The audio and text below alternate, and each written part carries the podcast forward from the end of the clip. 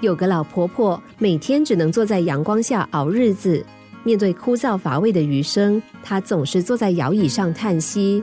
悲观消极的她，经常觉得自己活在世上是多余的。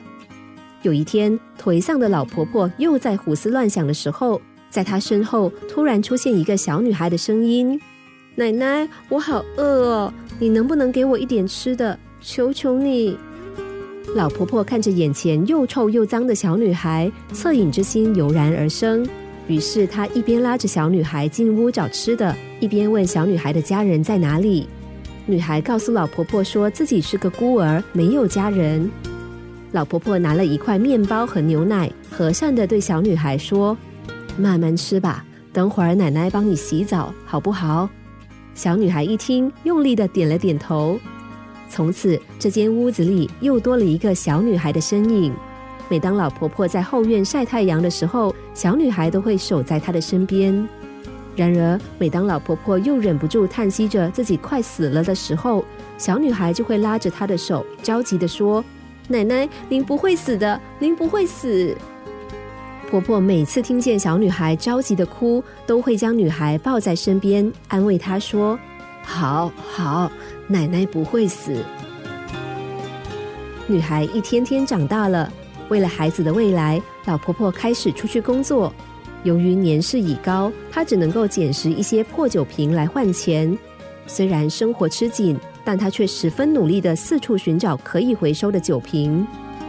其实死神来找老婆婆好几次了，然而每当老婆婆嗅到死神的气味时，都会说道：“再过一阵子吧。”那孩子还需要我。死神似乎也被老婆婆的大爱所感动。每当老婆婆从气息奄奄中忽然精神抖擞了起来，人们也相信真的有死神这一回事。后来，小女孩终于长大了，也找到了一个好归宿。这天，死神又悄悄的来了。倚在窗边的老婆婆眼神正凝望着远方，似乎期待着奇迹能够出现。死神摇了摇头，说：“时候到了，我们走吧，别再等了。”只见老奶奶安详的点了点头，双眼从此合上。当人们发现她的时候，却看见她满脸堆满了笑容。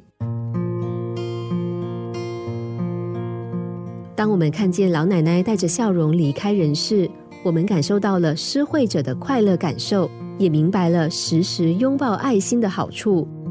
对老奶奶来说，临老还有个活力十足的小娃娃来陪伴，即使付出再多，也是她欢喜甘愿的享受。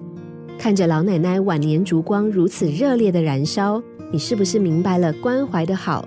又是否愿意从此刻开始，把无私的关怀时刻放在心上呢？张开双手吧，只要你愿意张开双手，人们自然会上前给你一个热情的拥抱。只要你愿意接纳和拥抱每一个人，你的生活不但会充满快乐阳光，生命也会燃烧的灿亮动人。